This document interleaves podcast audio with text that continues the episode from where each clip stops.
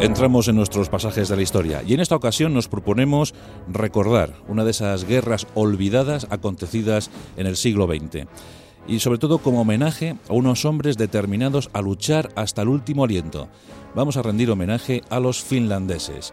Entre el 30 de noviembre de 1939 y el 13-14 de marzo de 1940, una nación pequeñita, eso sí, grande en extensión, tenía unos 380.000 kilómetros cuadrados, pero pequeñita en población, apenas 4 millones de habitantes, luchó férreamente contra la invasión soviética. Vamos a hablar de esa guerra llamada de invierno, ese infierno blanco y sobre todo vamos a hablar de uno de sus principales héroes, gran protagonista de la contienda, considerado como el mejor tirador de élite de toda la historia. Su nombre, Shimo Haija. Le recordamos porque falleció a la edad de 96 años. Simo Haija es un héroe nacional. Todavía se siguen eh, haciendo competiciones deportivas, competiciones de tiro en su memoria, en su homenaje. Simo Haija es uno de esos personajes, una de esas figuras que aparecen en cualquier guerra. Un héroe anónimo que de repente toma su fusil y defiende a su patria. La historia de Simo Haija, la historia de esa guerra ruso-finesa 39-40.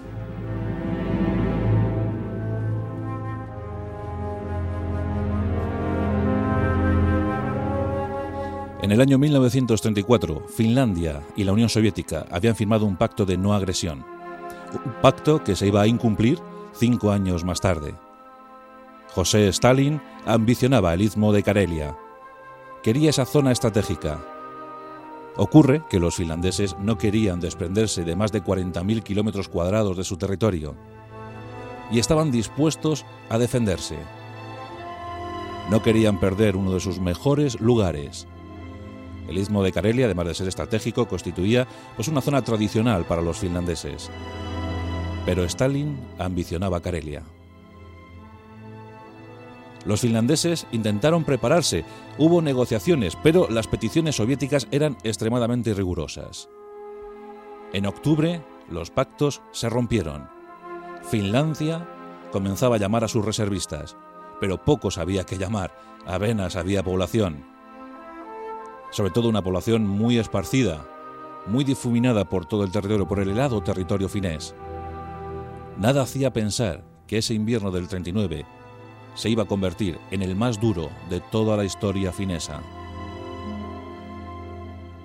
El 30 de noviembre de 1939, 20 divisiones soviéticas, gran aparato blindado y cientos de aviones invadían Finlandia.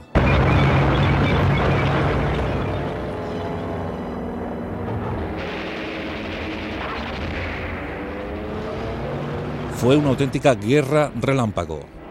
Los finlandeses fueron cogidos por sorpresa. Apenas contaban con unas nueve divisiones, poco más de 130.000 hombres, y alguna de esas divisiones estaba incompleta. Tenían poco material bélico, poco que ofrecer a los soldados soviéticos. Pero aún así, la defensa, la tenacidad de los finlandeses pasaría con méritos propios a la historia de las guerras, a la historia del heroísmo. Los pocos soldados finlandeses, durante 105 días, se opondrían con ardor al enemigo soviético. Helsinki era bombardeada, cientos de muertos sobre sus calles. Los finlandeses estaban aterrorizados. ¿Qué tendrían que oponer a los soviéticos? ¿Soportarían la invasión total de su país? Hitler declaró su neutralidad. No quería ayudar a los finlandeses. Había firmado su particular pacto de acero con los rusos. Mussolini sí intentó ayudar a los finlandeses, pero Hitler negó el tránsito de material bélico por sus dominios. Por tanto, los finlandeses quedaban a su suerte, quedaban aislados y a merced de los soviéticos. No obstante, harían pagar muy cara la osadía rusa.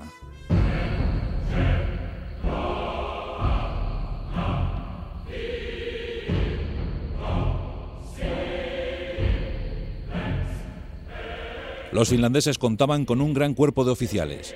A su cabeza, Gustav von Manerek.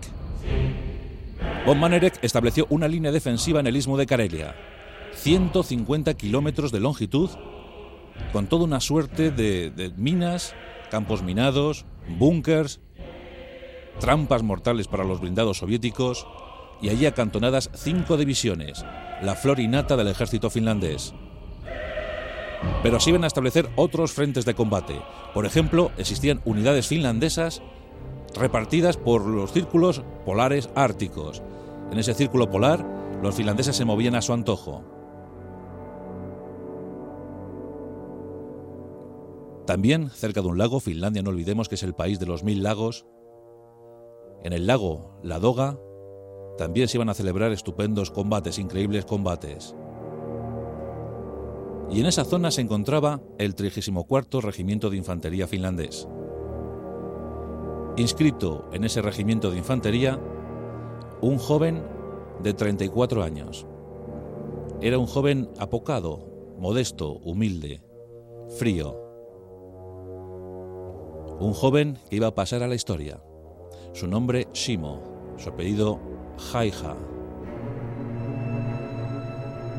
Simo Jaija era un tirador de élite.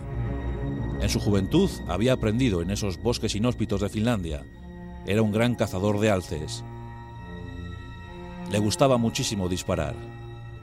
Tenía una amplia afición por las armas y por disparar, pero era su modo de vida. Era cazador. Le gustaba cazar y afortunadamente todavía en Finlandia existía una abundante caza. Lo que no sospechaba Simo es que cambiaría la caza del alce por la caza del hombre. Desde ese 30 de noviembre los soviéticos avanzaban, avanzaban terriblemente sobre el territorio finlandés. Superaban con creces el número de los finlandeses. Eran 20 divisiones, con algunas de blindados y cientos de aparatos. Aún así, los combates eran encarnizados. Los finlandeses resistían a ultranza. Y sobre todo, lo principal, se manejaban perfectamente en un territorio que era su hogar. Ese 30 de noviembre la temperatura era gélida y los primeros días de diciembre superaron con creces las temperaturas de noviembre. Se empezó a combatir a más de 30 grados bajo cero. El viento lo helaba todo. Los oficiales finlandeses dirigían perfectamente a sus tropas. Los soviéticos no tenían esa suerte. Las purgas estalinistas del 36-38 habían diezmado a la oficialidad rusa. Eran miles de hombres, pero mal dirigidos, y se enfrentaban al rigor del invierno finlandés. Los finlandeses estaban preparados, los rusos no tanto. Sobre todo los finlandeses dominaban una materia, el esquí eran los mejores esquiadores de Europa. Habían desarrollado tácticas de guerra a bordo de sus esquíes. Con su camuflaje blanco, se movían a su antojo por todo el territorio. En el círculo polar ártico, en el lago Ladoga, en el istmo de Karelia, era frecuente ver pequeñas unidades de finlandeses armadas con sus, con sus rifles, los Saco 2830, el saco 2830 era un buen rifle con cinco balas en el cargador. Los finlandeses le llamaban Spitikova, porque sus orejas, las orejas situadas, las paredes situadas en el punto de mira, pues parecían las del Spitzerrier, un, un perrito con las orejas muy tiesecillas, y por eso llamaban Spitikova a estos rifles. Los saco 2830. Uno de ellos, uno de esos rifles, lo tenía Shimo. Los rusos avanzaban a duras penas las líneas defensivas finlandesas aguantaban estoicamente los envites soviéticos. En los primeros 12 días de contienda, los rusos perdieron 28.000 hombres, 28.000 muertos sobre las tierras heladas de Finlandia. Las luchas eran auténticamente encarnizadas.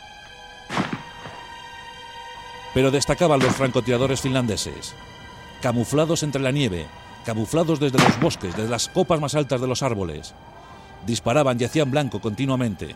Los rusos caían a cientos. Los tiradores finlandeses desde luego eran imbatibles y eran muy difíciles de cazar.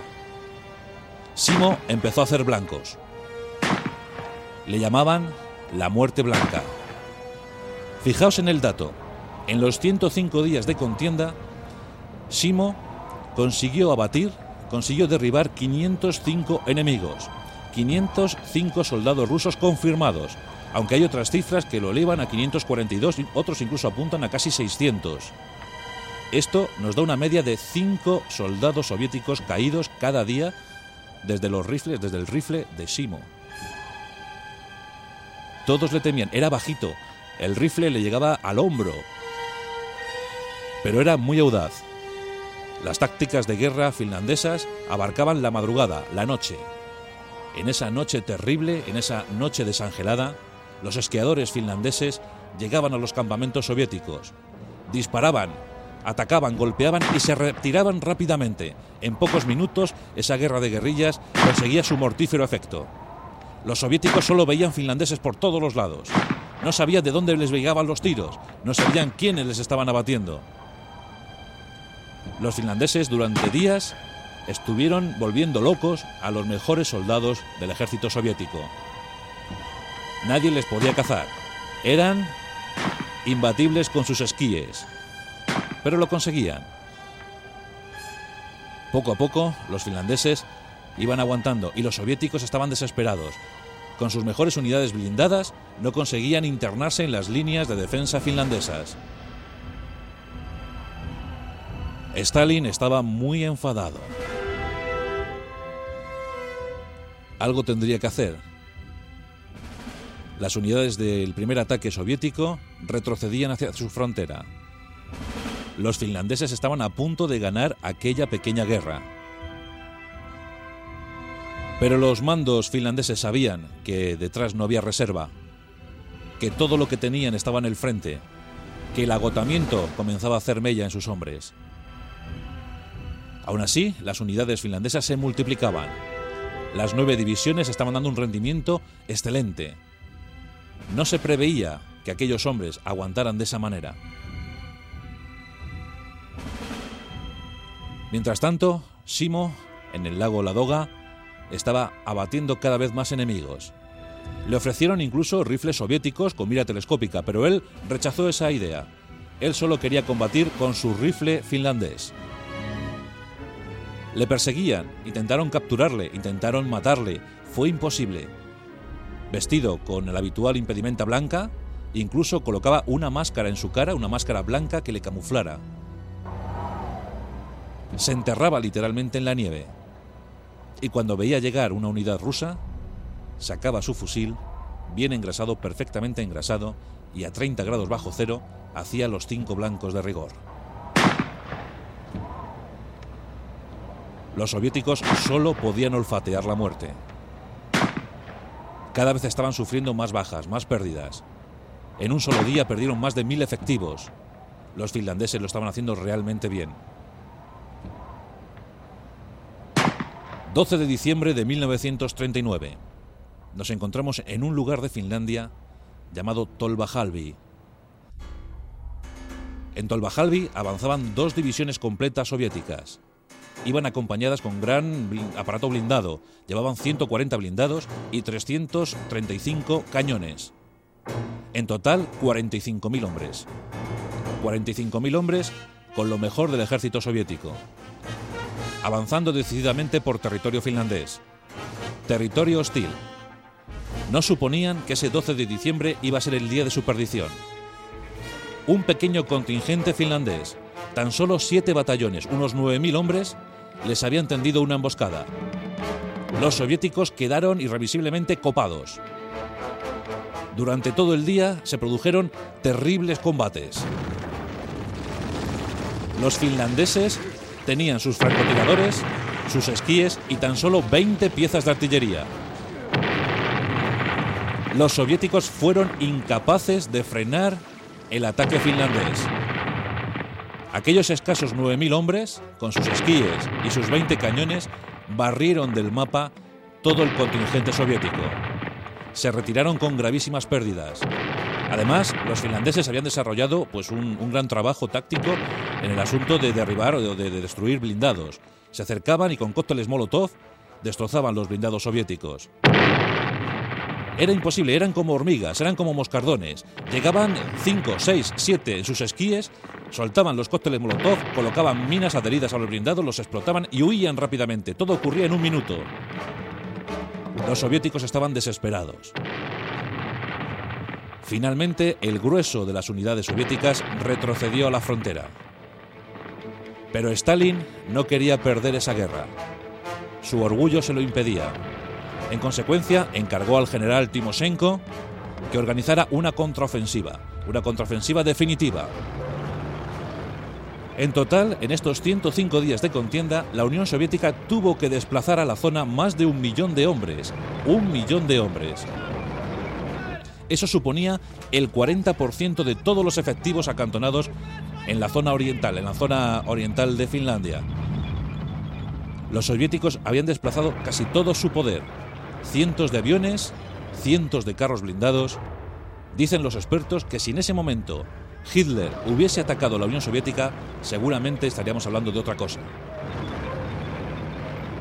Pues más de 45 divisiones de infantería, una buena parte de todos los carros de combate soviéticos y cientos de aviones entraron en combate el 1 de febrero de 1940. La ofensiva, os podéis imaginar, fue bestial. El 6 de febrero, las líneas finlandesas estaban sufriendo un duro desgaste. Aún así, las ametralladoras situadas en las líneas defensivas finlandesas hacían estragos en las divisiones de infantería soviéticas. Caían a miles. Así decían las crónicas, caen a miles. Pero los soviéticos eran abrumadoramente superiores. Los finlandeses comenzaron a retirarse de forma muy organizada. Mientras tanto, Simo seguía batiendo a sus víctimas. Sus cifras ya circulaban por Europa. Simo Haija estaba ya en la historia. Todo el poder bélico soviético contra los francotiradores finlandeses. Pero Finlandia no pudo resistir. Von Manerek dijo a su gobierno que se firmara la paz a cualquier precio, que Finlandia estaba a punto de sufrir una hecatombe. Finalmente, el 12 de marzo de 1940, se firmaba una paz poco admisible para los finlandeses. Por esa paz se entregaban más de 40.000 kilómetros cuadrados a la Unión Soviética. Se perdía casi todo el istmo de Karelia. Pero Finlandia salía con honra de aquella guerra, de aquella batalla. Habían sido 105 días heroicos. Los campos de batalla estaban sembrados por los cadáveres congelados. Las cifras son aterradoras. El pequeño ejército finlandés sufrió estragos, 25.000 muertos en esos 105 días. 25.000 muertos. Os podéis figurar cómo fueron los combates. 45.000 heridos. Prácticamente la mitad del ejército finlandés causó baja.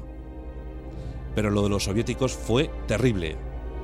Ya os digo que tuvo que movilizar más de un millón de efectivos en la guerra contra Finlandia. De ellos, 200.000 cayeron muertos y otros 400.000 heridos. La Unión Soviética tuvo 600.000 bajas en aquellos 105 días. Pero Stalin, a costa de miles de hombres, como siempre, como sería tónica habitual en la Segunda Guerra Mundial, a costa de diezmar a su ejército, había conseguido el propósito, había vencido en aquella pequeña guerra ya olvidada.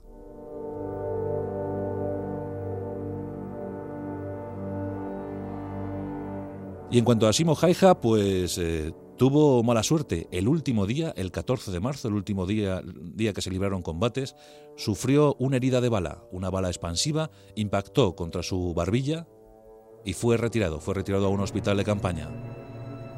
Sobrevivió, sobrevivió y pasó a la leyenda. Esas 505 bajas confirmadas y otras tantas oficiosas. Terminó la guerra en la categoría de cabo primero. Cabo primero. Como sabéis, Finlandia formaría parte también de los contingentes aliados a la Alemania nazi en la Segunda Guerra Mundial. Sus tropas, por cierto, combatieron al lado de la División Azul en el cerco a Leningrado. Entre el año 1941 y el 44, Finlandia estuvo en esa Segunda Guerra Mundial y también tuvo enormes bajas, enormes pérdidas. Finalmente, tuvo que firmar la paz con los aliados y declarar la guerra a la Alemania de Hitler. Terminaba así la epopeya guerrera de Finlandia en la Segunda Guerra Mundial.